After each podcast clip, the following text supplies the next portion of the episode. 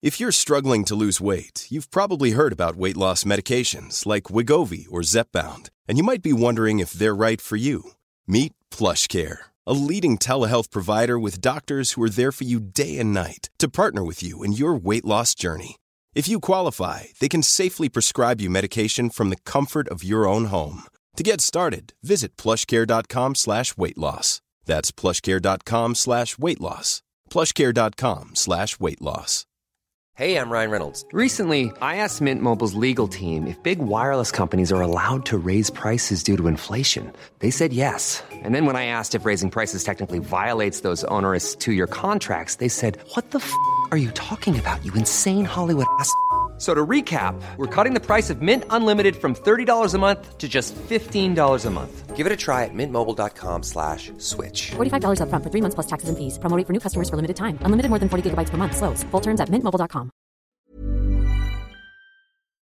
Ouais, en fait, euh, j'avais un calendrier, puis euh, une fois que j'avais mes règles, je me dis, bon, euh, bah là, jusqu'à l'ovulation, je fais des tests d'ovulation et, et je me protège. Puis une fois que j'ai les deux traits sur le test d'ovulation, bah deux jours après, c'est bon, c'est fini. Donc du coup, là, je peux avoir des relations sans préservatif. Dans l'interview du jour, j'ai le plaisir de vous présenter Manon, une jeune femme pleine de vie qui a accepté de me raconter son histoire et qui m'a contactée plus précisément pour partager quelque chose qu'elle a vécu il y a quelques temps, qui n'est nul autre qu'un avortement. Elle nous parle de son parcours, des difficultés qu'elle a affrontées et surtout lève le voile sur le tabou qui est encore malheureusement l'avortement et nous explique comment elle, elle l'a vécu. Avec Manon, on a aussi parlé de popularité au collège, de relations au corps, de vivre à la campagne et de contraception. J'espère que cet épisode va vous plaire. C'est parti.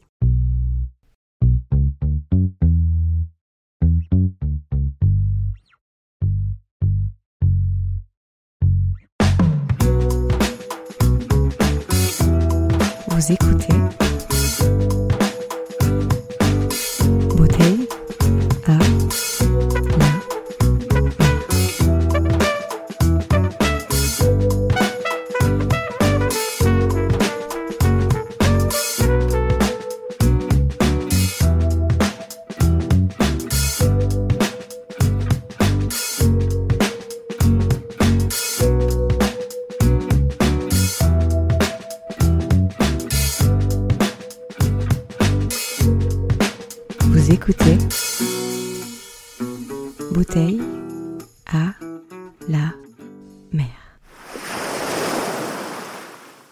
bonjour Manon, bienvenue. Euh, je te remercie pour ta candidature, pour avoir euh, décidé de partager ton expérience avec toutes les personnes du podcast. Est-ce que tu pourrais commencer tout simplement par te présenter s'il te plaît, pour nous dire un petit peu qui tu es? Ben oui, ben surtout bonjour à toi Mathilde. Et puis moi, ça me fait vraiment plaisir de pouvoir euh, justement échanger avec toi aujourd'hui. Plaisir partagé. Euh, surtout que voilà, j'ai découvert ton podcast il y a pas longtemps et euh, j'ai vraiment, enfin ça a été un vrai coup de cœur pour moi. J'ai Merci. vraiment aimé ouais, les, les discussions, surtout les interviews aussi. Je trouve que c'est plein d'ondes positives et euh, voilà, j'ai vraiment aimé. Donc, euh, Ben, merci beaucoup. donc je te- voilà, j'expliquerai plus tard aussi pourquoi j'ai voulu, euh, voulu euh, discuter aussi avec toi, mais, euh, mais voilà. Et du coup, moi c'est bah, Manon, j'ai 24 ans, je suis née en Vendée. Et là actuellement j'habite à Nantes et je suis éducatrice de jeunes enfants. Donc euh, en gros je travaille là au centre départemental de l'enfance et de la famille en Loire-Atlantique. Euh, J'expliquerai peut-être un peu plus aussi plus tard, mais en gros c'est en protection de l'enfance. Donc voilà. On va commencer du coup par parler de l'enfance comme d'habitude pour euh, ensuite euh, enchaîner sur euh, le reste de ta vie. Quel enfant t'étais? Quels souvenirs tu as de, toute cette période-là? Eh bien écoute, c'est vrai que quand j'y repense, j'ai vraiment beaucoup de souvenirs joyeux de l'enfance. Après j'ai surtout aussi des souvenirs de moi dehors. Quand j'ai demandé à mes parents un peu quel enfant j'étais, ils m'ont dit que j'avais tout le temps envie d'être dehors, j'avais tout le temps envie de faire des activités dehors, jouer dehors. Donc après j'ai eu la chance de pouvoir grandir à la campagne. Donc euh, c'est vrai que nous on avait un grand jardin, j'avais la forêt à côté, il y avait des lacs. J'étais, j'habite aussi, enfin j'habitais à une heure de la mer. Donc, Ah, c'est euh, chouette. T'étais où ouais. Donc bah, Montaigu, euh, en Vendée. Et donc les côtes vendéennes, tout ce qui est Saint-Gilles-Croix-de-Vie, les Sables d'Olonne. Donc c'est vrai que j'ai parti, voilà, j'ai, vra- j'ai vraiment été une grande partie de mon enfance à l'extérieur. Et, et puis aussi, voilà, j'ai été quand même pas mal entourée au niveau de la famille, euh, plutôt aimée. et puis protéger aussi. Parce que mine de rien, moi, ce que j'aime beaucoup aussi dans cette partie de, de, la vie, la petite enfance, mm. c'est que ce qui est hyper intéressant, c'est que tu as le côté un peu naïf, le côté un peu innocent. Et qui disparaît au fur et à mesure quand tu grandis. Et du coup, tu es un peu protégé de tout, tout ce qui est un peu négatif. tu vois pas tout ça en fait après, voilà, ça fait vraiment. Euh, moi, c'est mon, côté à moi, mais euh, je sais qu'après, il y a des enfants qui vivent pas tous euh, ce côté joyeux et la naïveté, elle peut partir beaucoup plus vite que, que d'autres. Bien sûr. Mais, mais c'est vrai que ouais, moi, j'ai vraiment aimé. après, je me souviens quand même d'une petite étape où c'était un peu compliqué. C'était quand j'étais en CP. Il y a eu En fait, j'avais 6 ans et j'ai 6 ans d'écart avec ma sœur. Donc ma sœur, elle est arrivée à ce moment-là. Et je sais que pendant que ma mère elle était enceinte, je faisais pas mal de cauchemars. Et franchement, ça m'a vraiment marqué. Euh, et, et, j'en ai pas mal parlé avec ma mère. Et ma mère, elle me dit Bah oui, c'était quand t'étais en CP. Puis quand j'ai réfléchi, en fait, je me suis dit Mais oui, mais en fait, je pense que je devais être prise d'angoisse quand ma soeur elle est arrivée. Et de plus avoir cette place, parce que mine de rien, pendant 6 ans, j'étais la, la seule en fait. Et, et, le fait de me dire qu'il y avait quelqu'un qui allait arriver, avoir un, nouveau bébé, je crois que j'ai vraiment été euh, angoissée. Ah, c'est possible. Ouais, ouais, ouais, bah ouais, surtout que mine de rien, après, avec mes études dans la petite enfance, euh, j'ai pu voir que oui, en effet, il y a vraiment du lien là-dessus. Donc, euh, donc euh, voilà, je sais pas si ça parle à d'autres, mais c'est sûr que quand il y a un petit frère ou une petite soeur qui arrive, ou pour les futurs parents, en tout cas, prendre ça en compte, parce que je pense que c'est pas anodin, quoi. Non, c'est un grand chamboulement, c'est sûr. Surtout comme tu dis, quand il y a eu 6 ans de ta vie où, où tu étais seule, et puis 6 ans, ça reste quand même un, un mm. âge entre le vraiment bébé et puis le petit enfant qui commence à, se construire. Donc euh, mm. j'imagine bien que ça a dû être assez bizarre pour toi au début. Euh, est-ce que tu pourrais nous parler de, ton éducation? Est-ce que tu mm. penses avoir été éduquée en tant que fille ou est-ce que c'était une éducation assez euh, mixte finalement où il n'y avait pas vraiment la question du genre qui rentrait en jeu? Et ça, c'est pareil, franchement, au départ, j'aurais pu me dire, euh, bah non, pas du tout. Et en, fait, j'en ai réfléchi pas mal et j'en ai aussi pas mal discuté avec mes parents. Et euh, en fait, ce que ma mère, elle m'a dit, c'est qu'elle voulait absolument avoir une fille. Donc, euh, pour lui mettre les petites robes, avoir la chambre en rose, pouvoir lui faire des petites coiffures. Et puis, j'ai aussi eu un papa qui a grandi, lui, dans une fratrie de cinq garçons. Donc, il avait vraiment que des garçons. Donc j'avais un peu cette place de fille voulue, il voulait absolument entre guillemets avoir une fille. Mm. Et avec du recul, je me dis, bah oui, oui, en, effet, j'ai un peu été éduquée aussi comme une petite fille, je pense. Regarde, quand je vois des photos de la chambre, c'était voilà, tout rose, euh, la couette rose. Donc après, moi, je l'ai pas du tout mal vécu. Mm. Euh, franchement, euh, aujourd'hui, voilà, même, même encore aujourd'hui, hein, d'être une fille, je le vis pas mal. après, j'ai aussi beaucoup été entourée de filles. J'avais ma, ma petite sœur, j'avais une grande cousine aussi avec qui je passais beaucoup de temps, donc c'était encore une fille. J'avais mes voisines avec qui je jouais tout le temps dehors aussi. Euh, que j'ai passé la plupart de mon enfance, c'était trois filles. Enfin, après, j'ai été aussi beaucoup entourée de filles. Mhm. Donc, euh, mais après, mes choix, je pouvais vraiment les faire euh, comme je voulais. Enfin, un moment, par exemple, quand j'étais au collège, j'ai demandé à mes parents de faire du foot. Donc voilà, on peut, on peut voir ça comme un sport, comme pour garçons, peut-être ouais, moins aujourd'hui, je pense. Mais en tout cas, moi, je sais que quand j'étais au collège, je demandais à faire du foot. Mes copines, elles étaient toutes là, mais c'est un sport de garçon. Ce qui est mhm. dommage, hein, mais. Ah, complètement. Mais en tout cas, et mes parents, ils ont tout de suite accepté. C'était les premiers à m'emmener euh, pour euh, m'équiper, pour avoir la tenue. Donc du coup, euh, ils étaient quand même hyper ouverts sur toutes ces questions-là. quand je voulais jouer, j'avais des petites voitures. je passais la plupart du temps dehors. J'avais des bottes, j'avais, enfin, j'étais dans, dans, la terre, je revenais tout ça. Enfin, voilà, après, je faisais pas non plus le cliché de la fille quand j'étais petite, quoi. En fait, finalement, euh, tes parents, ils étaient un peu imprégnés par toute cette image de la fille, mm. parce que ta mère voulait très fort une fille, et parce que ton père n'en avait pas eu, euh, enfin, il n'avait pas de sœur ou quoi que ce soit. Du coup, je pense qu'il y avait un peu ce cliché euh, qui, est, sociétal, finalement, c'est pas de leur faute. Ah bah oui, carrément. Mais à l'inverse, ils étaient totalement ouverts à te faire faire ouais, ce ouais, dont finalement. Après, moi, ce que je trouve chouette aussi en ce moment, c'est que dans les magasins de jouets, ils essayent aussi de plus en plus de se détacher de ça, en fait. C'est vrai. Je sais qu'il y a euh, même rien que Carrefour, il n'y a pas longtemps, eux, ils ont, euh, ils ont en fait voulu euh, arrêter les couleurs. Enfin, par exemple, les jeux de filles, la dinette, les Barbie, c'était des rayons roses. Et ça a été un peu pointé du doigt. Et du coup, ils se sont dit, bah oui, non, en effet, il faut complètement qu'on change ce concept-là et, essayer d'enlever de, les cases qu'on peut mettre justement sur le genre des enfants. Et je sais que rien que même en crèche ou en petite enfance, il y a de plus en plus des réflexions là-dessus. Donc j'ai un peu entre guillemets espoir que plus tard, par la suite, ça puisse. Bah, ça a l'air de bouger quand même. Hein. Je pense que ça devient quand même ça devient un débat de société finalement. Donc euh, si Carrefour s'y met, je pense que c'est que c'est en train de toucher des, des, grandes, des grandes sphères finalement. Mm. C'est plus un petit débat qu'on a juste euh, entre féministes ou, euh, ou, sur Twitter quoi. non, non, non, ça commence à toucher vraiment tout le monde et, et tant mieux. tu nous parlais de tes parents. Mm. Est-ce que tu as des bons rapports avec eux? Comment tu vis avec eux? Comment ça se passe?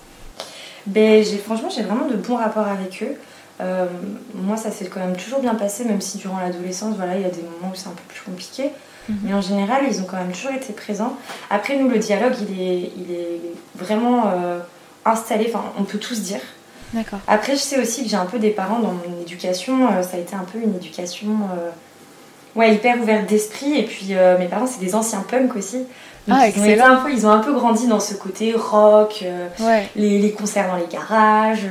Et du coup, ils avaient aussi un peu la mentalité qu'elle a avec, donc euh, un peu le côté rébellion. Donc euh, revendiquer un peu certaines choses, donc la politique, euh, le système un peu dans lequel on vit. Et c'est vrai que moi, j'ai un peu baigné aussi là-dedans et, j'ai toujours eu, enfin j'ai toujours été autorisée à dire que quand j'étais pas d'accord. Et ça a toujours été un peu mon esprit critique. Bah, il a vraiment été développé grâce à mes parents aussi. Et j'avais la place à la maison aussi de pouvoir le faire. Mm. Donc c'était vraiment chouette. et puis après, il y a eu euh, bah, l'internat, quand je suis plus tard, après je suis partie à l'internat, j'ai pu euh, aussi pas mal me rapprocher de mes parents. Parce que mine de rien, euh, quand on part la semaine et qu'on les revoit que le week-end, mais moi, la relation était. Enfin, j'avais pas le temps de me prendre la tête avec eux. Parce que t'arrives le week-end, t'as qu'une envie justement, c'est de passer des bons moments. et bah ça, mine de rien, ça nous a pas mal rapprochés. Avec ma petite sœur aussi. Donc, non, franchement, avec mes parents, j'ai jamais eu euh, trop quoi à leur reprocher ou à leur dire. Euh. c'est chouette, c'est bien. Ouais, ouais, ouais, je sais que c'est pas, pas, partout pareil, mais euh, après voilà, il y a les histoires comme tout le monde, où voilà, chacun a ses propres histoires de famille, mais c'est vrai qu'en général, il y a vraiment eu la possibilité voilà, de parler, d'être qui on est, de faire ses choix. C'est top. Euh, je voulais qu'on discute un peu rapidement. Tu m'as dit que ton père était magnétiseur. Mm, mm, est-ce que mm. tu pourrais nous expliquer un peu ce que c'est et, euh, et, qu'est-ce que ça avait... Enfin, est-ce qu'il y a eu euh, un quelconque rôle dans ton enfance par rapport à ça? Comment tu, tu vois les choses par rapport à ça? Qu'est-ce que c'est déjà être magnétiseur? Ouais, ouais, ouais, Bah déjà, franchement, en vrai, je t'avoue que même moi aujourd'hui, j'ai encore du mal à le définir. Parce qu'en fait, moi déjà, j'ai baigné dedans depuis toute petite. Donc mon papa, en gros, il a des dons que, en fait, sa grand-mère, elle en avait. Donc c'est vrai que même rien que ma mamie euh, elle m'en parlait pas mal quand j'allais manger chez elle le midi. Donc c'est des dons du type, euh, euh, donc c'est le magnétisme, c'est les énergies. Et c'est par exemple pouvoir enlever le feu. par exemple, ça peut être enlever des douleurs. il peut aussi travailler le corps avant une opération. Mhm. Donc voilà, préparer le corps à ce qu'il puisse aussi mieux subir un acte chirurgical. Ça peut être aussi pouvoir pressentir des choses qui vont pouvoir se passer. Et c'est vrai que moi, je me suis jamais posé de questions euh, jusqu'il y a quelques années là. Parce que bah voilà, j'ai grandi là-dedans, on m'en parlait autour de moi. Oui, pour toi, c'était normal. Complètement. Il y avait rien de. Enfin, pour moi, limite, ça c'était comme ça dans toutes les familles quoi. Ouais. Il y avait quelqu'un qui avait son petit don. Et sauf qu'après, euh, quand j'ai, quand j'ai commencé à en parler un peu avec mes amis, ben, là, je, me rendais compte qu'en fait, pas du tout. Déjà, ça parlait pas aux autres. Euh, limite, ils en avaient peur. Alors du coup, moi j'ai commencé à me poser des questions, puis à me dire, bah, enfin, c'est pas normal. Et puis en effet, c'est vrai que le magnétisme, bah, voilà, c'est tout ce qui touche à l'énergie, mais c'est pas du tout euh, rationnel. Enfin, la science exacte, c'est très compliqué de pouvoir prouver euh, par A plus B euh, ce que c'est, comment ça se passe. Surtout que voilà, le magnétisme, c'est aussi propre à chacun, c'est très différent, il y a différents courants. Et puis voilà, c'est aussi une croyance personnelle, je pense que voilà, moi par exemple, j'y crois énormément. Et ça m'a même amené à, par exemple, pouvoir euh, m'intéresser et croire à la spiritualité, tout ça. Mais après, voilà, il y en a pour qui c'est vraiment pas possible de penser à ça parce que ça peut faire peur parce que c'est l'inconnu. Donc c'est vrai que j'ai commencé de plus en plus à, quand même freiner le, la discussion parfois avec mes amis et à pas trop en parler parce que des fois ça peut quand même faire peur aux autres quoi. Bien sûr, bah ça, ça, reste quelque chose d'un peu ésotérique qui peut aussi toucher mm. à, à, des, comme tu dis, à des peurs qu'on peut avoir euh, intériorisé ou voilà. Donc euh, c'est vrai que c'est quand même un sujet particulier, mais je trouve ça intéressant que tu aies vécu dans dans tout ça en étant petite. Mm. Parce que je pense que ça t'a forcément ouvert l'esprit sur plein de choses que certains bah enfants euh, n'imaginent pas. mais c'est chouette, c'est étonnant. Euh... ouais, bah, tu vois, rien que d'en parler là, je me dis, bah, oui, bah, c'est pas normal pour tout le monde. Non, c'est pas normal. Pour... mais après, tu me diras, euh, je pense qu'on a tous entendu ce genre d'histoire, tu vois. C'est quelque chose qui est dans l'inconscient collectif, mais au sein de la famille, mm. euh, c'est vrai que c'est pas forcément très commun. Non, non, mais ouais, carrément. Euh, on va enchaîner du coup sur l'adolescence, dans le fil de ta vie. quelle, quelle adolescente t'étais? Eh bien écoute, c'était pareil que petit. Hein. Franchement, j'ai pas. Y a, enfin, même comme j'en parle autour de moi et moi en tant que souvenir aussi, il n'y a pas eu de gros fossés. Après, euh, voilà, ça a été peut-être plus par étapes. Euh, moi, je me souviens surtout que euh, l'adolescence est surtout marquée par le collège. Mm. c'est vrai. En tout cas, moi, c'est comme ça que je l'ai vécu. Peut-être que d'autres, c'est différent, mais moi, c'était vraiment le collège. Surtout que le collège, ça a été aussi l'arrivée des règles pour moi. Il y a la question de la sexualité, il y a le corps qui change. Euh, c'est beaucoup de chamboulements. Ouais, complètement. Après, moi, je l'ai bien vécu. Euh, voilà, après, on a tous nos petits soucis euh, personnels, mais franchement, ça s'est plutôt bien passé. Mais par contre, moi, ce que je me souviens, c'est que ça pouvait être difficile pour d'autres, quoi.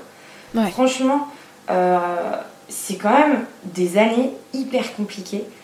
faut être armé, je trouve, psychiquement, avoir quand même un entourage assez sain parce que tu peux vite bah, perdre confiance en toi et, voilà, et, vraiment être au-delà de tes limites. Et moi, personnellement, j'ai trouvé ouais, ce passage quand même assez complexe. Déjà, notamment euh, par rapport euh, aussi à la question bah, de la sexualité. Mm. Et surtout, par exemple, moi, j'ai pu le remarquer et un peu le vivre, comme on a pu en parler aussi ensemble, euh, la question de la popularité. Ouais. Je sais que moi, au collège, je suis arrivée en fait dans le collège qui était à, Montaigu, donc un collège de campagne, mais c'est Montaigu, ça reste une, ville assez, assez grande quand même. Mhm. Et il y avait collège privé public. Moi, j'ai été au privé, mais euh, pas par euh, choix de privé public, mais plus parce que c'était à côté de chez mes grands-parents. Ouais, c'était le plus simple. Ouais, voilà, c'est ça. Mais du coup, en plus, ça a été la continuité parce que j'étais en primaire euh, privée aussi. Donc en fait, j'ai trouvé quasiment tous mes copains au collège. Puis j'étais, je faisais partie d'une des plus grandes écoles de communes en fait qui allait à Montaigu. D'accord. Et il y avait plein d'autres communes. Et du coup, je me suis très vite retrouvée à, faire des, amitiés facilement grâce à de là où je venais du primaire. Mhm. Et euh, en fait, très, je me suis très vite retrouvée dans une bande, entre guillemets, dite populaire. Donc, euh, un mot que j'aime pas forcément non plus, mais euh, qui, voilà, qui est beaucoup utilisé, qui peut parler à beaucoup, je pense. Oui, je pense aussi. Et en fait, voilà, on était un peu un grand groupe, garçon-fille, et, on était un peu une référence de notre année, que ça soit quand on était en 6 c'était en 6 parce que ça s'est très vite fait. Et c'est resté la même bande jusqu'en 3 Et est-ce que, excuse-moi, je te coupe, est-ce que tu te rends compte à ce moment-là que tu es classée dans cette case de populaire? Pas du tout. Alors là, absolument pas. Et en fait, je m'en suis rendu compte que euh, après, par la suite, parce que justement dans, ce, dans cette grande bande, elle s'est rétrécie, rétrécie au fur et à mesure. Et je me suis là, j'ai toujours la même bande d'amis en fait. D'accord. Avec d'autres personnes qui se sont rajoutées après avec d'autres collèges, enfin voilà quoi. Mais mm. euh, c'est avec du recul que on, enfin, on a remarqué que ouais, on, devait être en fait un peu des connards quoi.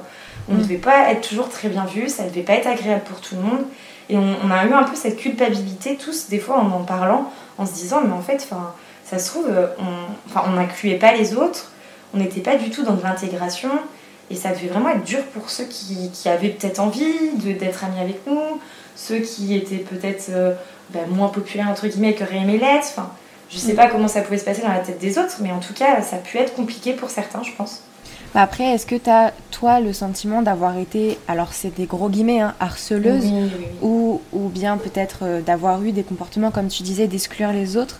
Est-ce que toi, avec du recul, tu as l'impression d'avoir fait ça? Ou est-ce que c'était juste que vous étiez dans une dynamique de groupe et que finalement vous restez entre vous? Bah, c'est vraiment plus une dynamique de groupe. En fait, on, a, on y réfléchissait et on n'a jamais vraiment harcelé, on n'a jamais été dans l'harcèlement ou, ou, à vouloir critiquer les autres, se moquer des autres, pas du tout. Mm. Mais par contre, j'ai un ami qui est dans un autre collège qui lui, et moi j'ai trouvé ça hyper intéressant, c'est il n'y a pas longtemps, il, nous en parlait, et lui, il paraît, il était un peu dans le groupe des populaires, et il nous disait que euh, lui, par contre, il a pu à certains moments, enfin, il le pressent qu'il a pu être harceleur involontairement, et du coup, il n'y a pas longtemps, il s'est dit, mais est-ce que j'enverrai pas un message aux personnes que je pense que j'ai pu harceler m'excuser en fait, leur, leur, euh, leur, parler, leur dire franchement voilà euh, là ce qui s'est passé, je le regrette aujourd'hui, ou mm. ne pas le faire. Et il savait pas trop parce qu'il avait peur, par exemple, en faisant que. Est-ce que ça, ça serait pas aussi raviver des mauvais souvenirs aux personnes? Oui, c'est sûr que c'est légitime de penser à ça.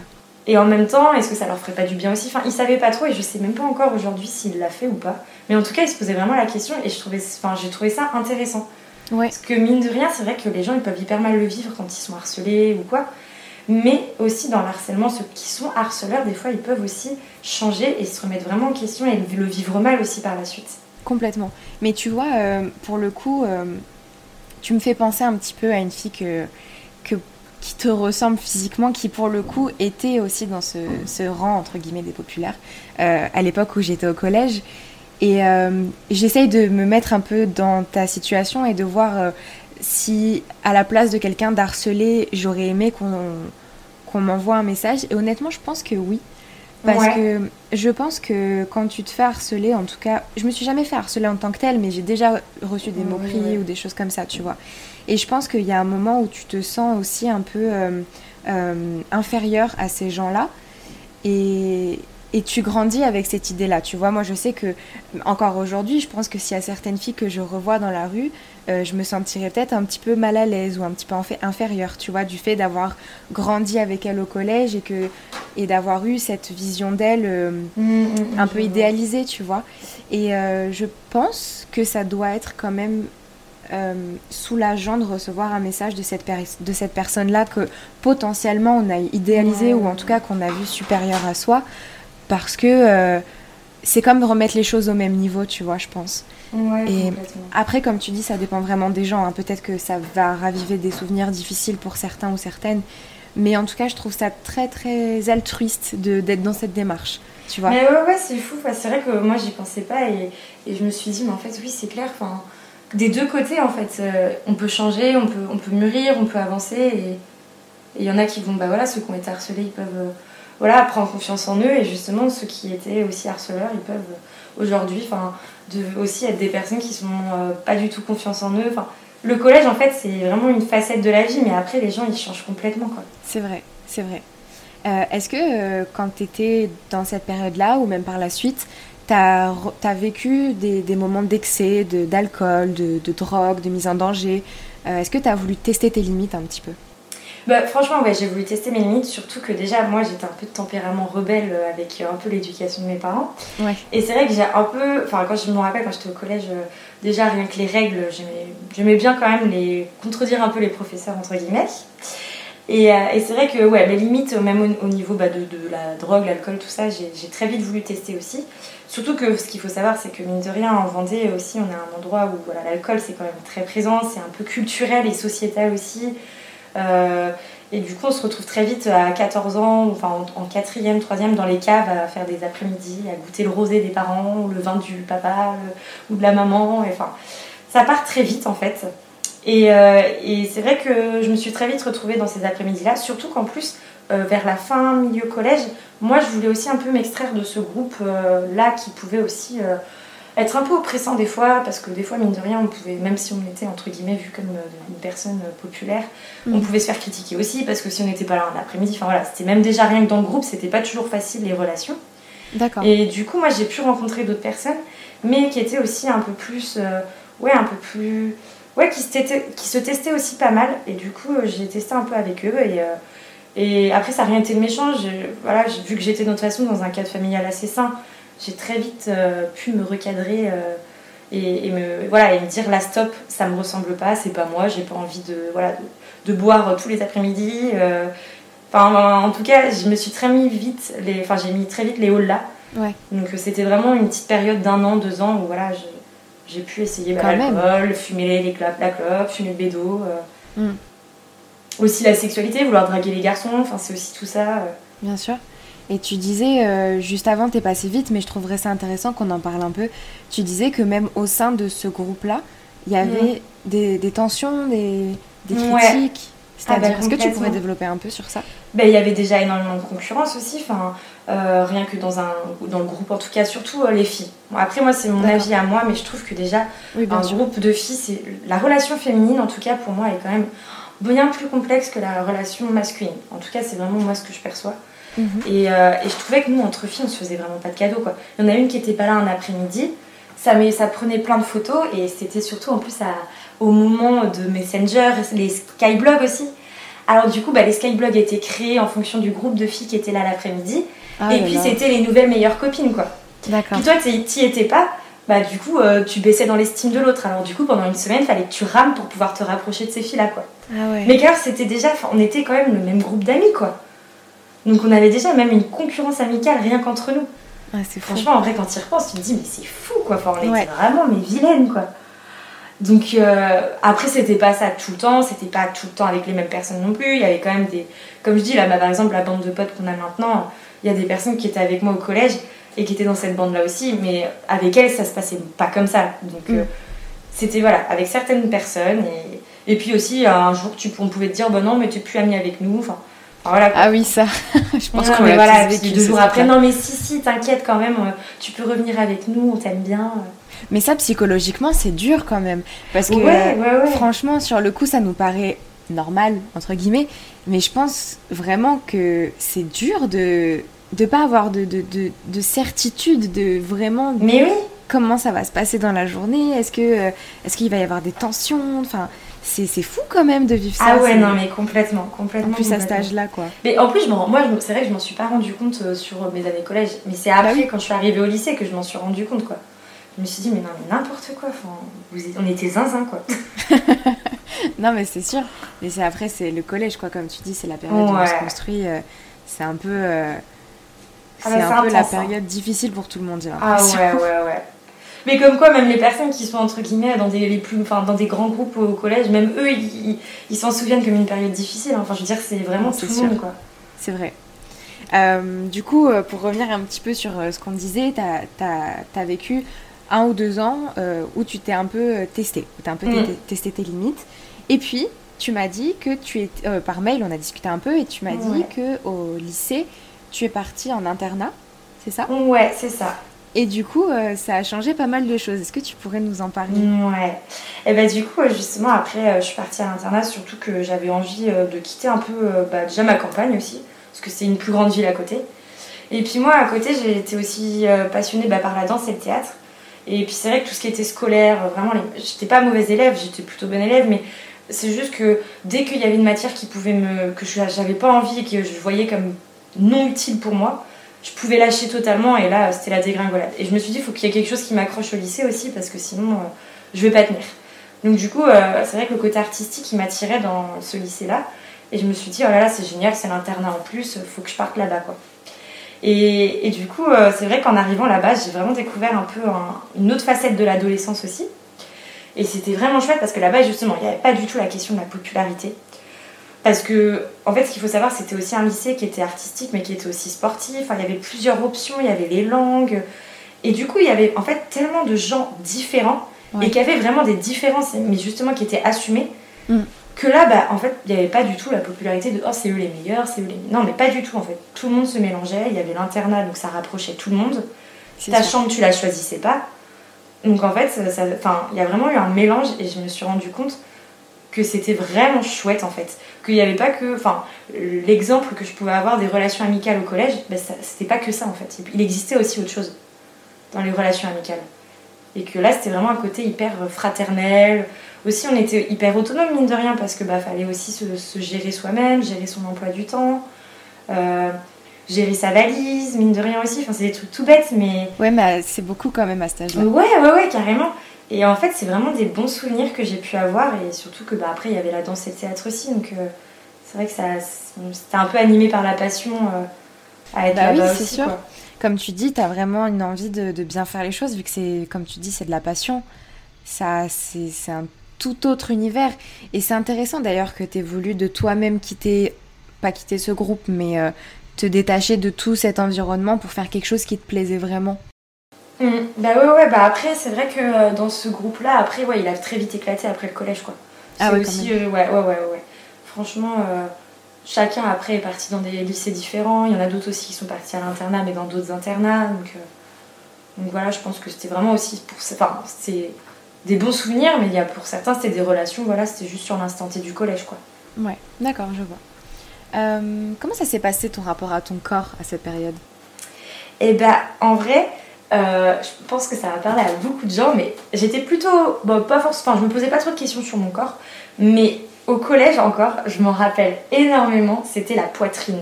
Les seins. Ah, purée. Franchement, euh, moi je m'en rappellerai toujours. J'ai quitté le CM2 et je commençais à avoir euh, des nénés, entre guillemets. Et là, j'étais en train de, mais de pleurer des fois le soir dans mon lit. Et je mettais des brassières. J'étais là, c'est trop moche, c'est trop moche. Parce que mon corps, il changeait. J'étais, j'étais vraiment perturbée. Et je priais limite pour, pour que mes seins, ils arrêtent de pousser.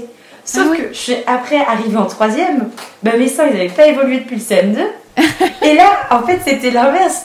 En troisième, j'étais limite en train de pleurer, me dire Mais non, mais pourquoi t'as fait que mettre des brassières la nuit Enfin, Non, mais n'importe Tu t'es dit, ça y est, j'ai freiné la croissance. Mais oui, mais oui, vraiment, j'étais là, mais j'ai prié pour, pour pas en avoir, et bah au final, j'en ai pas, mais maintenant j'en veux. Parce que bah du coup, forcément, au collège, euh, les filles qui en, qui en ont plus que toi, bah déjà, ça fait rêver un peu les garçons, entre guillemets. Alors, je sais pas si toi t'as connu ou si les autres en ont, ont connu Ah oui, ça je aussi, comprends mais, totalement. mais euh, un peu les classements des filles avec les plus gros seins. euh, nous, on avait Ah, euh, oui, limite ça. euh. Et du coup, vrai. bah toi, t'es pas dans le classement, euh, ou t'es dernière, quoi. Ouais.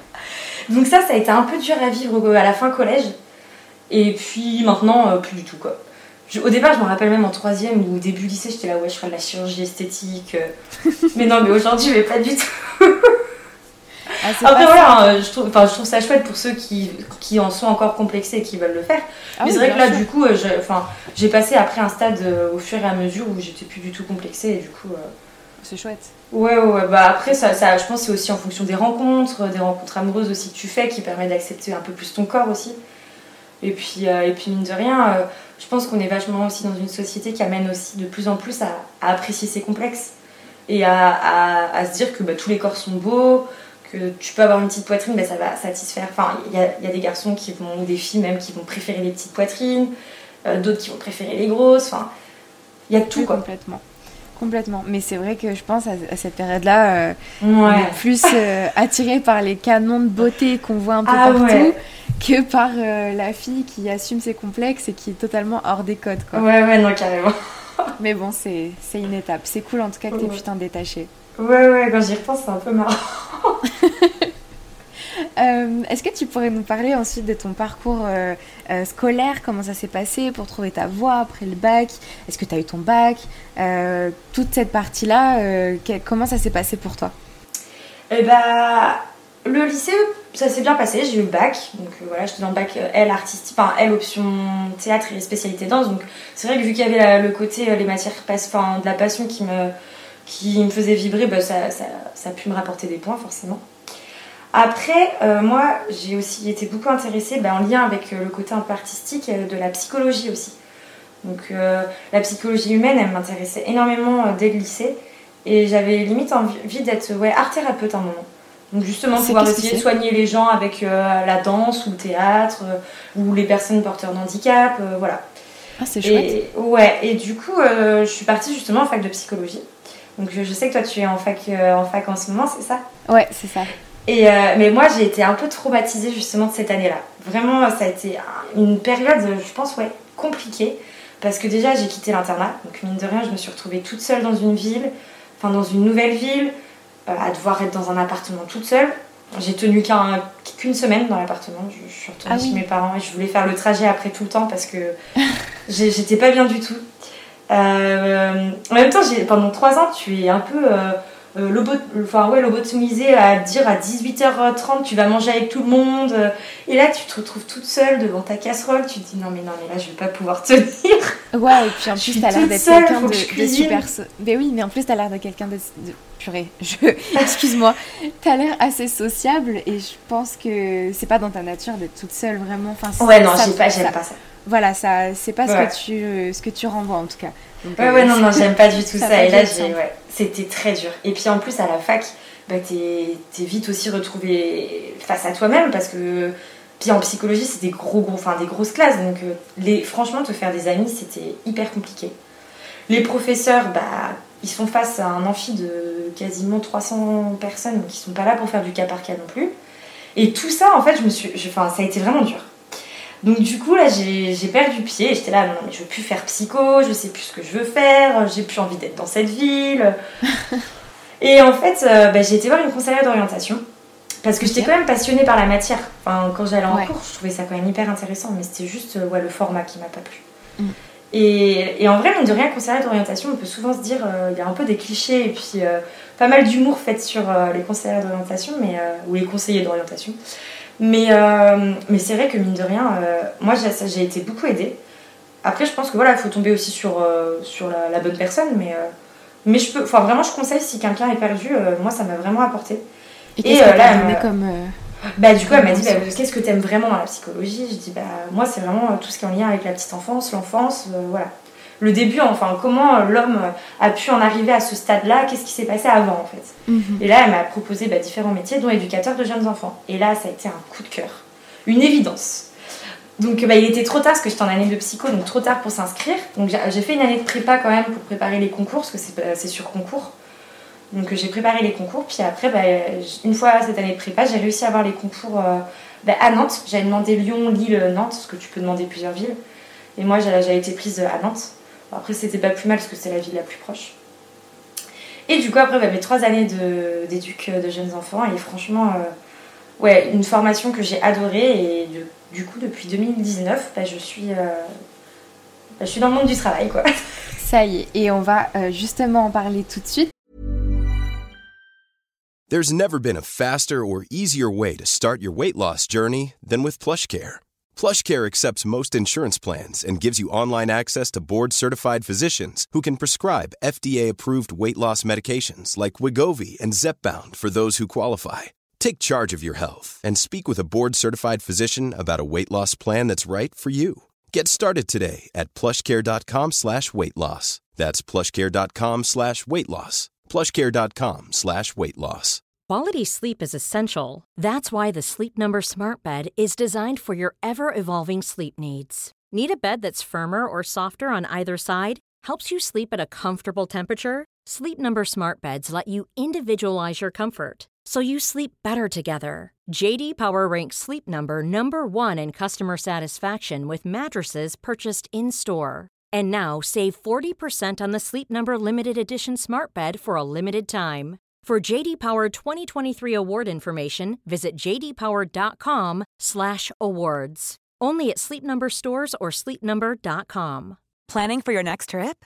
Elevate your travel style with Quince. Quince has all the jet-setting essentials you'll want for your next getaway, like European linen, premium luggage options, buttery soft Italian leather bags, and so much more and is all priced at 50 to 80% less than similar brands. Plus, Quince only works with factories that use safe and ethical manufacturing practices. Pack your bags with high-quality essentials you'll be wearing for vacations to come with Quince. Go to quince.com/pack for free shipping and 365-day returns. Euh, ouais. Puisque tu m'as dit que tu as travaillé en pouponnière. Euh, donc c'est un lieu d'accueil pour les enfants de 0 à 3 ans qui sont placés en urgence. J'ai bien appris. Parfait. Euh, est-ce que tu pourrais nous parler du coup de, cette expérience-là euh, Qu'est-ce que ça t'a appris sur le milieu de la protection de l'enfance? Est-ce que c'était comme tu l'imaginais ou, ou pas? Dis-nous un petit peu, voilà, qu'est-ce que qu'est-ce que t'en tires de toute cette expérience? Ben, carrément. Ben, du coup, euh, moi, ce qu'il faut savoir, c'est que durant ma formation, j'ai eu aucun stage en lien avec la protection de l'enfance, donc j'y connaissais rien. En fait, on peut un peu se spécialiser, donc il y a les crèches, il y a aussi le milieu de l'handicap, le milieu aussi, euh, un peu tout ce qui est euh, hospitalier. Et moi, protection de l'enfance, je connaissais pas. Mais j'ai postulé un peu partout en, en, juin 2019 et j'ai reçu une réponse positive pour travailler dès juillet 2019, donc deux semaines après mon diplôme. Et là, j'ai fait, ah bah, carrément, euh, surtout que ça, ça pouvait euh, déboucher sur un CDI. C'était dans la ville en plus où j'étais, donc j'ai fait, bah vas-y, je fonce. Et là, j'ai tout appris, moi, de. Enfin, j'étais vraiment à niveau zéro, quoi, sur cette expérience-là. Et euh, ça a été franchement une expérience, enfin, c'est une expérience géniale. C'est là pour l'instant, c'est le seul, la seule expérience professionnelle vraiment que j'ai depuis le diplôme. Et, et ouais, c'est vraiment enrichissant. Après, c'est un, milieu quand même particulier, mine de rien. Euh, c'est vrai que je m'attendais pas à ce que ça soit comme ça. Après, ce qu'il faut savoir, c'est qu'il y a dans la protection de l'enfance, il y a différents types d'accueil, de, de, structures dans lesquelles tu peux travailler.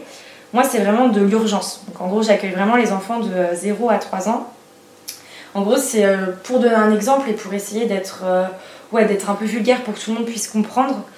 c'est que, par exemple, j'en sais rien, toi, tu, as, tu entends chez tes voisins tout le temps un enfant pleurer, pleurer, pleurer, se faire taper, ou, voilà, que les parents ils répondent pas trop aux besoins de l'enfant, bah, tu appelles la police.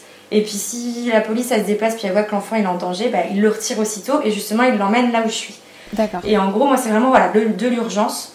Et après, nous, on a une enquête et il y a le juge après qui intervient. Et après, euh, il va soit dans un autre foyer, soit en famille d'accueil, ou il retourne à son domicile. Ça doit pas être simple quand même à gérer comme métier. Ben, ouais, ouais, mine de rien, euh, c'est un métier quand même bah, sur les émotions, c'est pas toujours facile, mais après on est quand même hyper bien accompagné. Hein. On a, voilà, on a un psychologue, on a l'analyse des pratiques pour justement tout le temps pouvoir, pouvoir en parler de des choses qui vont pas ou qui, vont, ou qui sont difficiles. Donc euh, après on est plutôt bien soutenu. Mais, euh, mais en fait, justement, je trouve le plus difficile, c'est pas ça. Le plus difficile, c'est vraiment le fait que bah, la protection de l'enfance, déjà, c'est quand même quelque chose qui est très peu parlé dans la société. C'est vrai. Enfin, moi, je sais que mes parents, même mes amis, mon copain, avant que je, enfin, je leur dise un peu de, comment je travaille, ils étaient là, mais eux, ça leur parlait pas du tout, quoi. Mm. C'est vrai que même moi, avant, j'en entendais très peu parler. Et du coup, bah, on en parle peu, puis c'est du social, bah, du coup, il y a très peu d'argent aussi.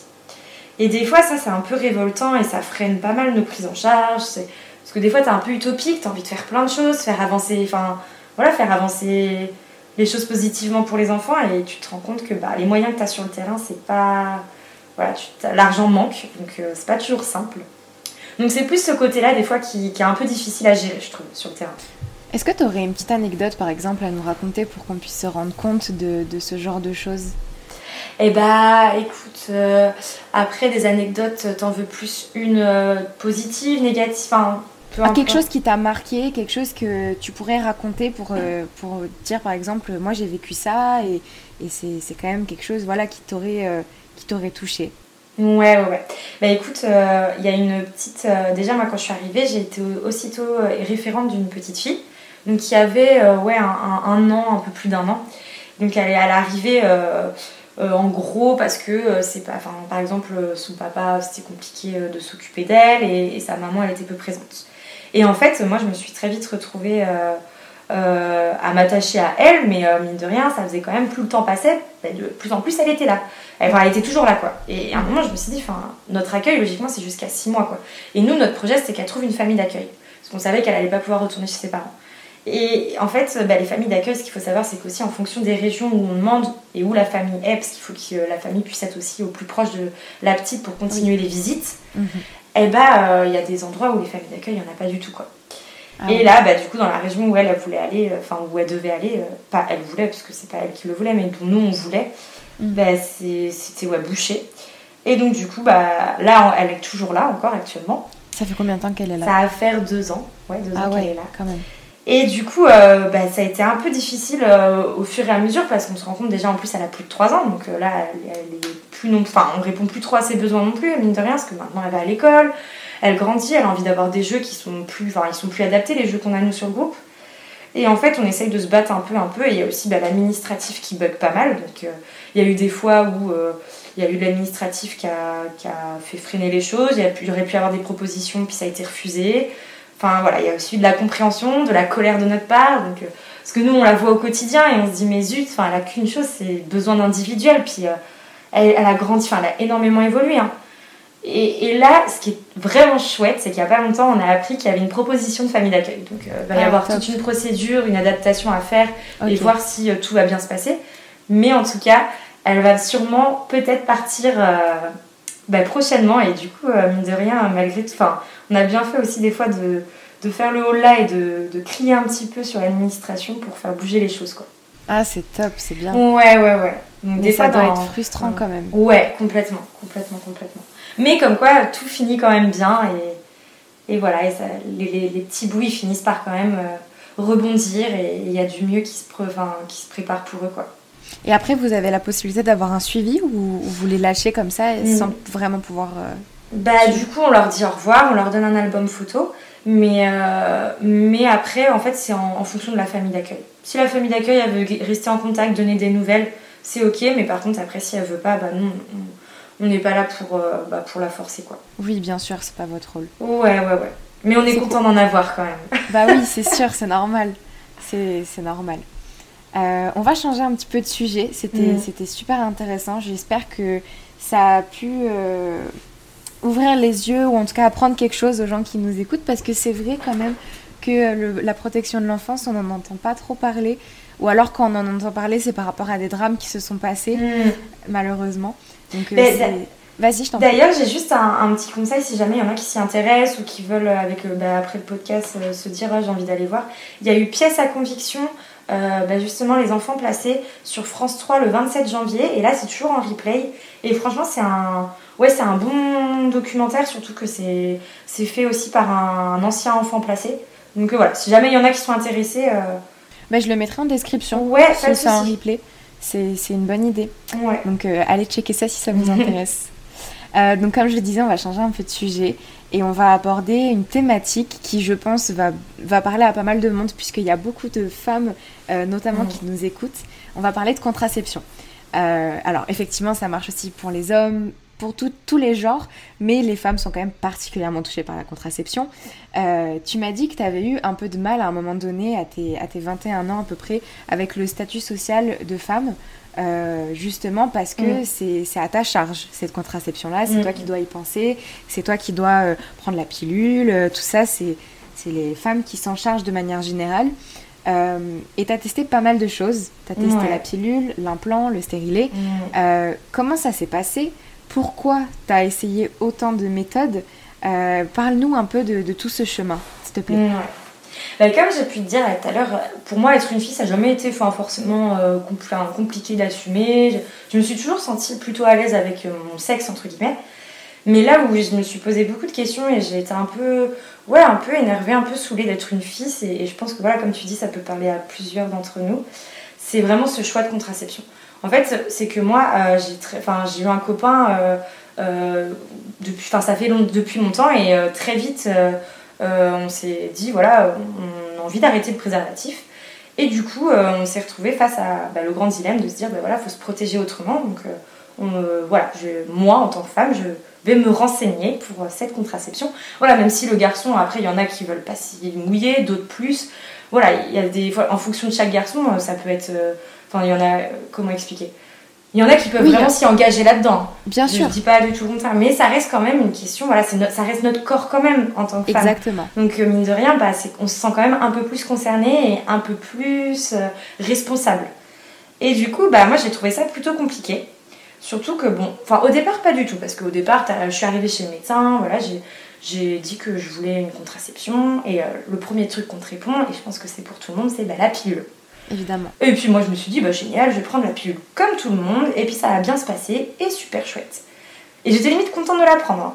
parce que tu te sens aussi un peu femme, enfin mine de rien, c'est aussi une petite étape où tu te dis, ouais, tu grandis, euh, tu, tu, prends aussi soin de ton corps. Et sauf que, ben, en fait, j'ai fait que de la vomir. Et tout le temps, ah au bout de 4 heures, en fait, je la digérais pas du tout. Et mon médecin m'a dit, pourtant, je t'ai donné euh, une des plus micro-dosées, quoi, mais ça passait pas du tout. Donc du coup, je me suis retrouvée à me dire, bah zut, en fait, je peux pas avoir la pub comme tout le monde, enfin comme la majorité euh, quand même des femmes en France. Faut que je réfléchisse à autre chose. Et là, on se retrouve en fait euh, bah, face à un, panel de choix, mais en même temps, tu te dis, bah ouais, mais c'est quoi le... Enfin, j'ai... En fait, j'ai jamais été amenée à réfléchir à ça, parce que dans ma tête, on m'a toujours dit, bah la pilule, quoi. Bah ouais, c'était... ça a toujours été la solution de facilité, bah et ça l'est encore maintenant. Et, et, du coup, bah là, j'étais vraiment bloquée. J'étais là, oh là là, mais je vais me mettre quoi, quoi? Et, en fait, bah, du coup, j'ai enfin, été accompagnée par le médecin. Là, on m'a proposé bah, l'implant contraceptif. Donc, mine de rien, bah, j'ai un peu peur parce que c'est un acte chirurgical. Tu te dis, oh zut, c'est quand même un corps étranger dans ton, dans ton bras. Mais j'avais pas trop le choix, donc j'ai essayé. Je l'ai essayé 5 ans, donc enfin, je l'ai renouvelé une fois parce que ça dure 3 ans. Enfin, en vrai, ça, s'est bien passé dans l'ensemble. Hein. J'ai pas de trop mauvais souvenirs. Mais c'est juste au bout d'un moment, euh, euh, j'ai commencé un peu à grandir et à me dire bah ouais, mais j'ai aussi un peu plus envie de prendre soin de moi, de mon corps, mais aussi de ma tête. Et euh, c'est vrai que de plus en plus, on remarque que bah voilà, ces moyens de contraception avec hormones, ça chamboule quand même pas mal le corps et la tête. Et moi, il y a des fois, c'est vrai que mon copain, il pouvait me dire des fois, oh là là, mais là, t'es susceptible. Enfin, je pense que j'étais un peu plus susceptible avec l'implant. Je pouvais avoir des petites sauts d'humeur qui étaient un peu plus présentes. C'est mine de rien, bah ouais, ouais, voilà, c'est les hormones, hein. enfin, ça travaille aussi sur le cerveau.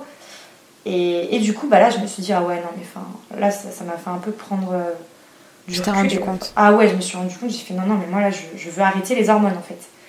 Et du coup, j'ai commencé à me renseigner sur les autres moyens de contraception. Et là, j'ai découvert le stérilet. Et je me suis dit, super, chouette, euh, je pense que je vais mettre ça, c'est sans hormones. Même si ça m'embêtait quand même toujours le côté de se dire, voilà, faut que je mette un corps étranger dans mon corps. Enfin, Puis c'est quand même toute une étape, hein, le stérilet. Ouais, et puis c'est une étape. hein. Et puis Ouais. bah, du coup, je l'ai fait et justement, j'ai été, moi, personnellement, un peu traumatisée. Après, voilà, c'est propre à chacun. Moi, j'ai des amis, mais euh, qui changeraient pour rien au monde, pour qui c'est c'est- enfin, c'est génial, c'est la révélation.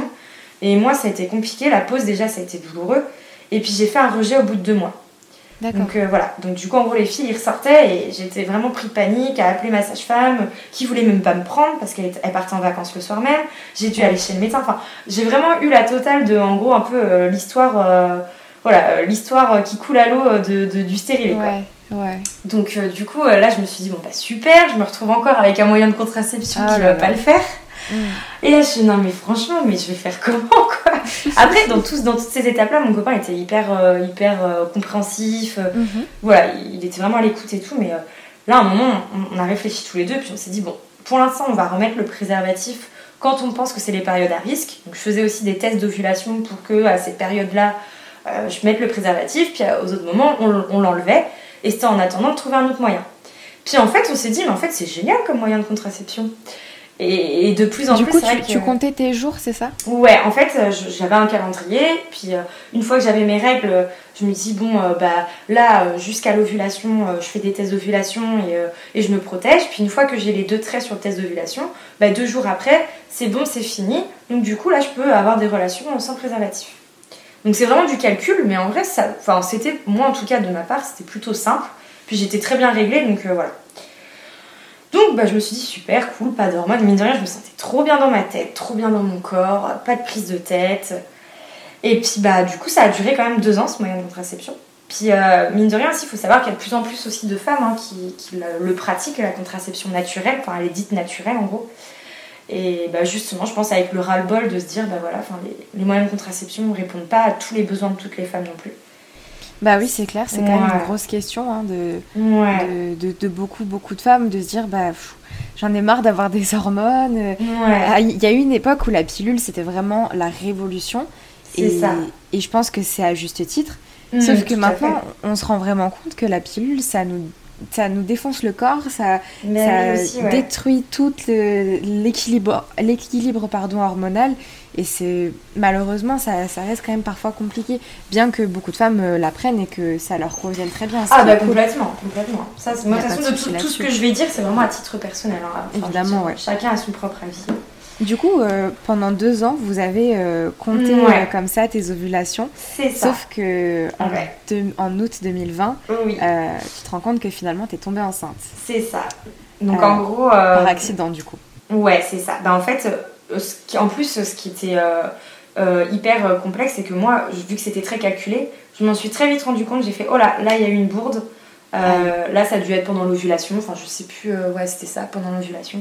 Du coup, là, un peu pris de panique. euh, ça m'était jamais vraiment arrivé, ce coup de pression et coup de panique. Mais après, je me suis dit, euh, dans limite, dans ta tête, euh, tu, tu te dis, euh, mais ça arrive qu'aux autres, euh, ça va pas m'arriver à moi. euh, bah oui Enfin, moi, c'est vraiment le la chose que je m'étais dite, quoi. Et même si on en avait vraiment conscience avec mon copain et on en avait vraiment parlé de enfin, il y a du risque. Qu'est-ce qu'on fait en cas de risque Ça, c'était vraiment très réfléchi. Et moi, dans ma tête, c'était très clair. Euh, Moi, personnellement, avec euh, l'avortement, euh, je suis pas, enfin, j'étais pas contre. Et euh, et en plus de ça, euh, la décision était très définie. C'était je ne garderai pas l'enfant pour l'instant, quoi. oui parce que vous pouviez pas l'assumer c'était pas ça, le moment vous ça, en pas du tout, ouais. Et du coup, euh, et du coup bah là, du retard, je me dis non, non, mais t'inquiète pas, Manon, ça va pas t'arriver à toi, ça arrive qu'aux autres. Et sauf que, bah, mine de rien, j'ai fait un test de grossesse, et puis bah là, du coup, les deux traits, donc euh, on se dit, ok, c'est pas drôle, là, c'est sérieux, et ça arrive pas qu'aux autres, et ça t'arrive à toi. Et là, franchement, ça a été euh, hyper perturbant, parce que, bah, pas, en fait, ma décision, elle a tout de suite été évidente. hein. Ça a été, je vais avorter, donc justement. Là, c'était, il va falloir que je m'occupe de l'avortement, aussitôt que j'ai vu les deux traits. Donc j'ai appelé aussitôt mon copain, mon copain pareil très au clair, euh, il essayait de me rassurer comme il pouvait.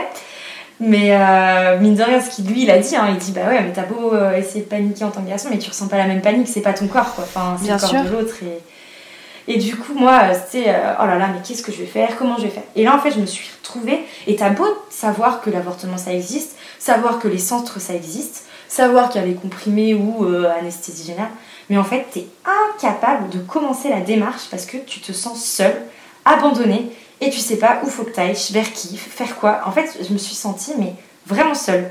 Ouais. Dans, dans, ouais, dans, dans ma mouise, quoi. Je me suis dit, mais euh, zut, quoi. Enfin, je vais vers qui, je fais quoi.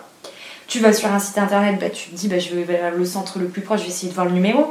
Ça fait pas du tout chaleureux. En fait, t'as qu'une envie, c'est aussi qu'on soit un peu humain avec toi, tu vois.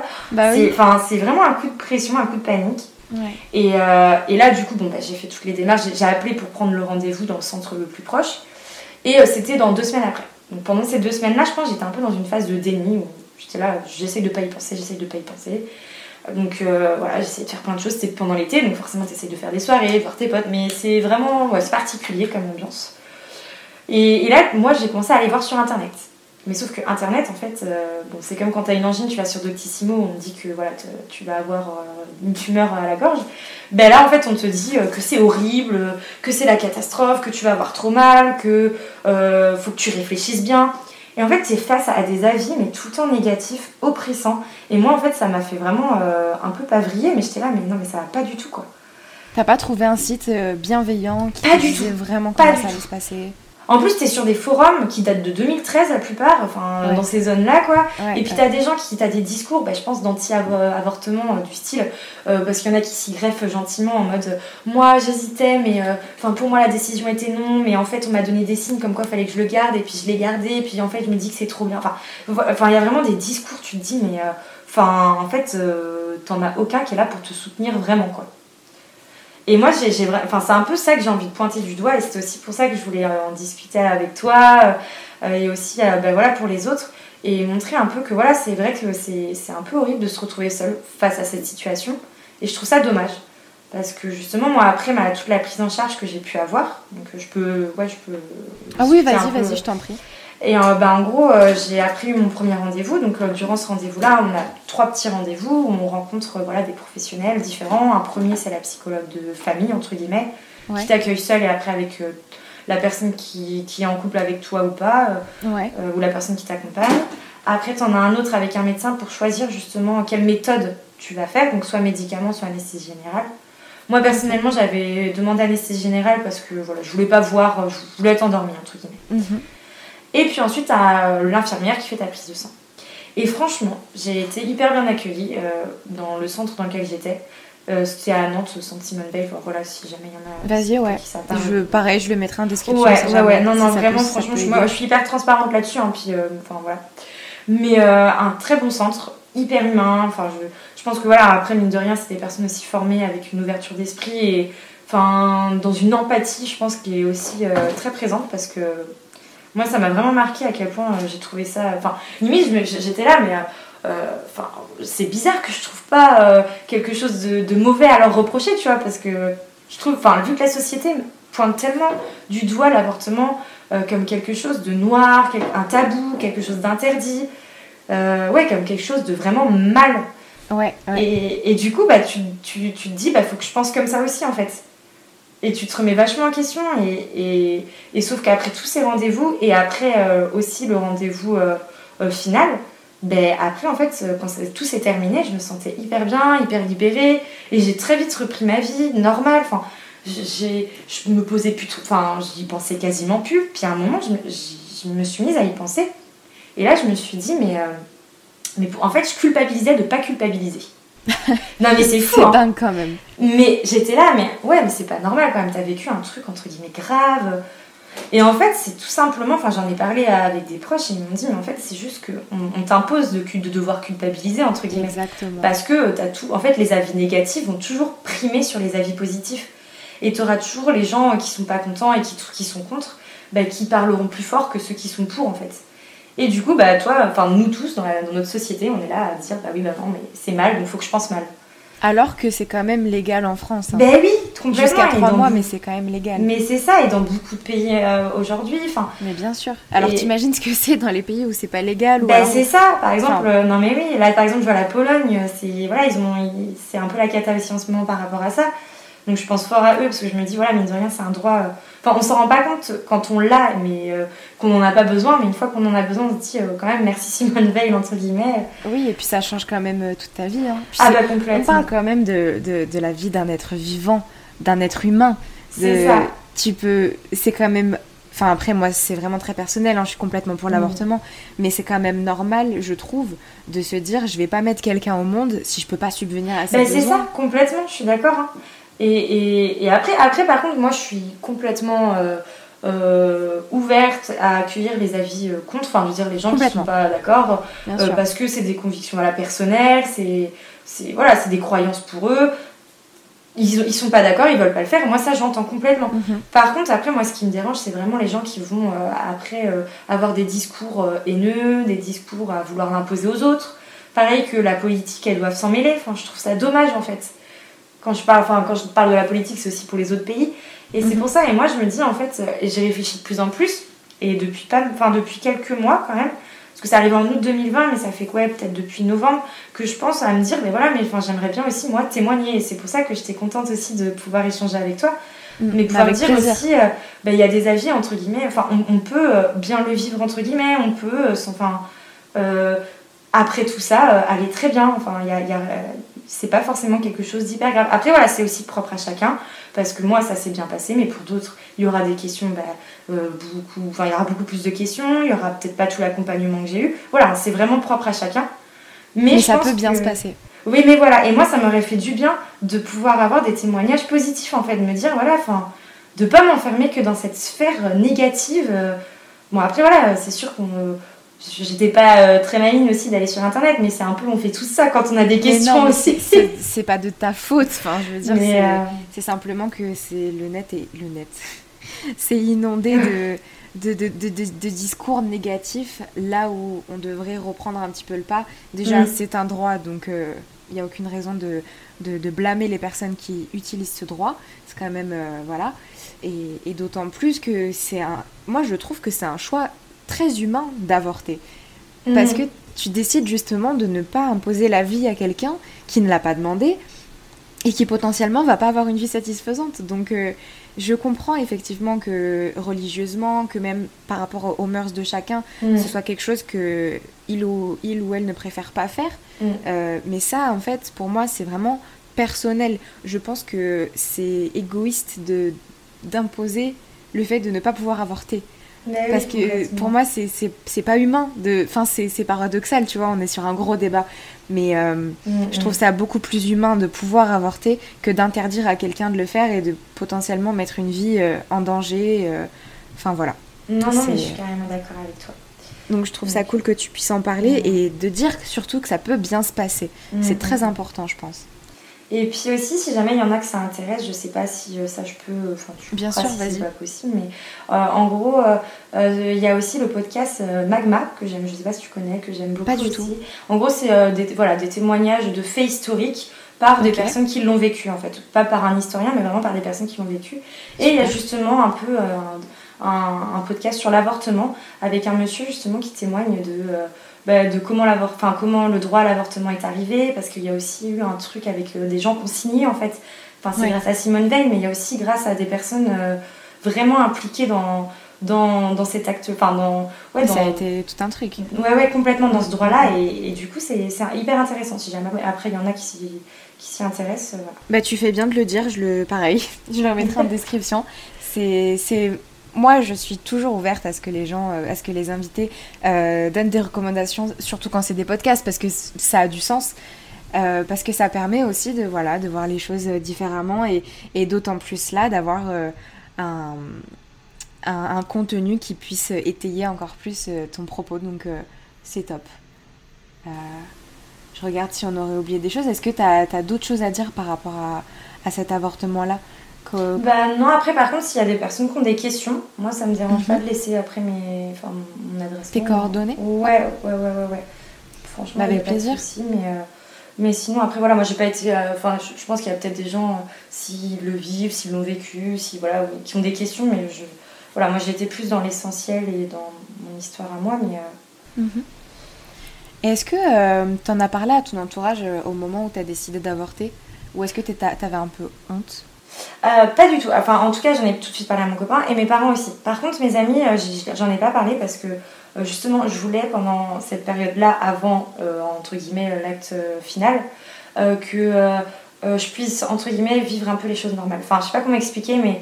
Euh, de pas avoir de pression des ouais, autres. Ouais, voilà. En fait, justement, vu que c'est tellement vu, justement, comme on a pu en parler, comme quelque chose de négatif dans notre société, je me suis dit, mes, mes amis, même s'ils seront très bienveillants et hyper ouverts sur le sujet, peut-être qu'ils auront des questions qui me feront angoisser, en fait, que du coup, j'avais pas du tout envie de me d'avoir tout ça autour de moi, que du coup, euh, j'ai préféré en leur en parler qu'après, une fois que ça s'est terminé.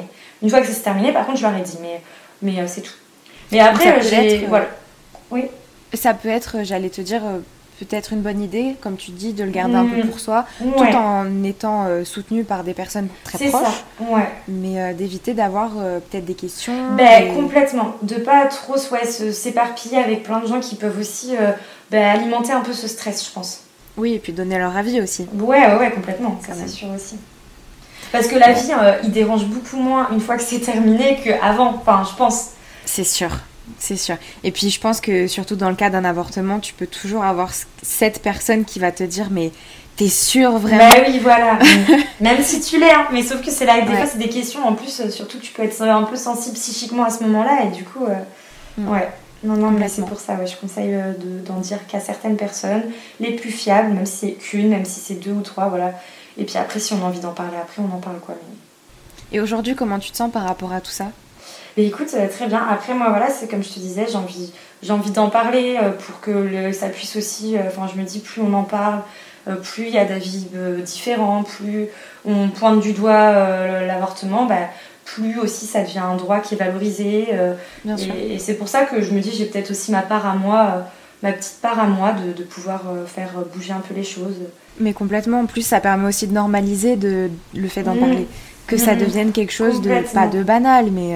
non, mais voilà, ça fait aussi moins peur aux gens, comme on peut dire, comme tout à l'heure avec le magnétisme. Par les choses, en fait, qui nous concernent peu et qu'on en parle peu, ça fait toujours plus peur. On a, on a beaucoup d'a priori, et c'est humain. Hein. Mmh. Mais du coup, plus on en parle, et moins on en a, et je voudrais te poser une question. J'ai un peu peur qu'elle soit déplacée. Tu non, mais t'inquiète, je, je, suis très ouverte là-dessus, il n'y a pas de souci. Ok, mais t'es pas obligée de me répondre. Je... Est-ce que tu serais. Comment te dire Est-ce que ça te freinerait ou est-ce que tu as envie toujours de potentiellement avoir des enfants plus tard? Est-ce que tu penses que ça t'a touché d'avoir euh, avorté d'une quelconque manière? Ben, c'est même pas une question bête parce que c'est hyper intéressant et j'aurais jamais pensé à, en parler. Mais euh, tu vois, par exemple, euh, quand. Enfin, c'est un truc tout bête, hein, mais quand j'ai appris que j'étais enceinte, limite le petit côté positif dans ma tête, et, et j'en ai, ai parlé avec mon copain, c'est. Oh, mais limite, pas un petit soulagement, mais limite c'était mais je suis pas. Se dire que je suis pas fertile. Enfin, je suis pas stérile. Ouais, d'accord. Je suis fertile. Enfin, c'est un truc tout bête, mais justement, mm. ça m'a un peu limite euh, bah, donné un peu un, petit côté, euh, un petit espoir en me disant Ah, mais ça veut dire que plus tard je pourrais avoir des enfants. Et ça a été un petit soulagement dans tout ce brouhaha d'émotions. Ah, je pense que ça a été une petite émotion positive. Mm. Et, c'est tout bête, mais franchement, non, oui, justement, euh, plus tard, ça me donne envie d'en avoir si, je, si c'est possible, si, voilà, si je suis stable, tout ça, mais, mais ça, m'a pas, ça me freine pas en tout cas. Ah, c'est top. C'est cool. Bah, merci beaucoup euh, pour ce partage en tout cas. Bah, de rien. T'allais dire autre chose peut-être Non, non, c'est tout, voilà. Je voulais dire, bah, enfin voilà. Super, bah, merci beaucoup. Euh, c'est quelque chose qu'on n'avait jamais abordé sur le podcast et euh, je pense que de moi-même, j'en aurais peut-être pas parlé parce que bah, j'ai pas vécu ça. mais c'est top, je te remercie de m'avoir contacté parce que je vraiment, je pense que ça peut aider du monde. Donc, euh, bah, moi, je te remercie surtout toi aussi d'avoir pu, euh, d'avoir accepté justement qu'on en parle. Et... Je pouvais pas refuser. c'est vraiment cool. Euh, on arrive sur les petites questions de fin d'interview que j'aime bien poser, qui parlent un petit peu du futur et qui permettent de, conclure en beauté tout ça. si tu pouvais écrire une lettre à ton toi dans 5 ans, qu'est-ce que tu voudrais te dire? Eh ben, en vrai, je pense que cette lettre, ça aurait été il y a un an, j'aurais pas voulu écrire la même, mais aujourd'hui, j'ai envie de dire, dans 5 ans, Manon, va dans les bars, va au théâtre, va dans les restaurants et profites-en. Mais vas-y, sors, ah C'est vrai, ouais, vraiment. Enfin, liberté, quoi. En vrai, franchement, là, c'est la seule chose dont j'ai envie dans 5 ans. Enfin, même dans, maintenant tout de suite, mais euh, j'espère que dans 5 ans, tout ça, ce sera euh, possible, quoi. Ah ben, j'espère aussi. Enfin, voilà, moi, c'est vraiment ça que que en ce moment, euh, ouais, c'est vraiment ça. C'est quoi tes objectifs dans la vie? Eh ben, écoute, euh, de l'amour, de l'amour, de l'amour. Enfin, en vrai, franchement, euh, tout, enfin, tout est surmontable avec l'amour. Et je pense qu'on peut faire passer plein de messages, on peut combattre plein de valeurs, d'idéaux, de, grâce aussi à, enfin, avec amour et grâce à l'amour. Enfin, je pense que voilà, j'aimerais euh, vraiment mon objectif dans la vie, c'est qu'il y ait toujours de l'amour autour de moi, que je puisse euh, toujours euh, donner de l'amour aussi. Enfin voilà. C'est top. Est-ce que tu peux dire que tu es heureuse aujourd'hui? Oui, après, il faut vraiment que je fasse attention, notamment avec mon métier. Et puis, euh, je pense après, euh, je suis peut-être que je suis un peu hypersensible là-dessus, mais de pas trop euh, prendre le malheur des autres et en penser que c'est mon malheur à moi aussi. Mhm. Enfin, voilà. Ça, des fois, j'ai un peu du mal. Par exemple, s'il y a mon entourage qui va pas bien, ou, ou si par exemple, dans mon métier, il y a des choses qui sont compliquées, bah, je vais vite le rapporter à moi et des fois dire oh, non, mais là, ça va pas du tout. Mais en fait, enfin, faut que j'arrive des fois à me détacher de ça. Donc, oui, oui. Enfin, je pense que oui, je suis heureuse vraiment. Mais tu me notes ça dans ta tête. Pas ouais, toujours euh, prendre les prendre du recul là-dessus, ouais. T'as raison. Et puis pour terminer cet épisode, la, la, question rituelle de ce podcast, quel conseil tu pourrais donner aux personnes qui nous ont écoutés jusque-là? Ben de lire, euh, d'écouter tous tes podcasts. C'est gentil ça. euh, bah, d'aller dans les recommandations euh, s'ils en ont envie là que l'on a pu discuter ensemble. Et puis aussi bah, de surtout pas prêter le jugement, enfin au jugement des autres franchement, euh, enfin comme on a pu dire pendant tout le podcast, même toi, les valeurs que tu fais aussi ressortir euh, euh, dans tes interviews et aussi dans tes, dans tes petits podcasts à toi, c'est que on a tous nos valeurs propres et que ce qu'on entre guillemets juge de mal ou de bien sera différent des autres. Donc il n'y a pas du tout, enfin on, on est chacun, enfin on est vraiment légitime à, penser ce qu'on a envie de penser quoi. Il faut vraiment s'éloigner du jugement des autres et être justement en harmonie avec ce qu'on pense. Voilà, moi je pense que c'est vraiment ça. Merci beaucoup Manon. Merci à toi.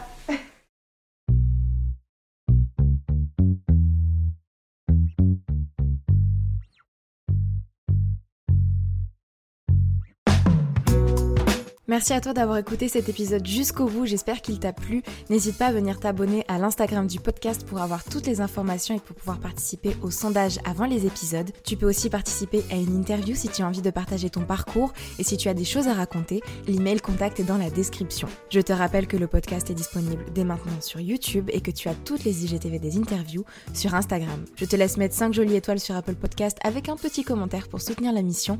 Je te remercie encore une fois et je te dis à très vite dans un prochain épisode de Bouteille à la mer.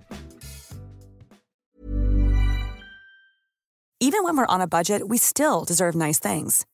Quince is a place to scoop up stunning high-end goods for 50 to 80% less than similar brands.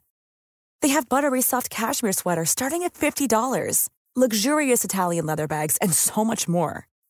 Plus, Quince only works with factories that use safe, ethical, and responsible manufacturing. Get the high-end goods you'll love without the high price tag with Quince. Go to quince.com slash style for free shipping and 365-day returns.